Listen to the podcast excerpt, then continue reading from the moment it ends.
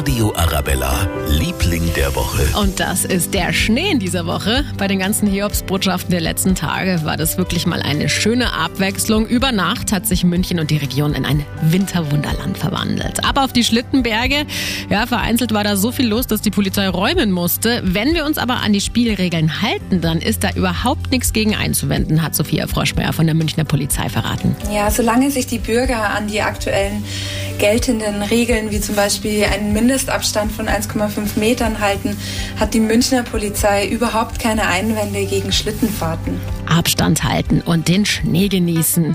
Wobei, so langsam sind die Rodelberge ja eher braun als weiß, habe ich gestern im Westpark gesehen. Nachschub wäre schön, Herr Petrus. Arabella,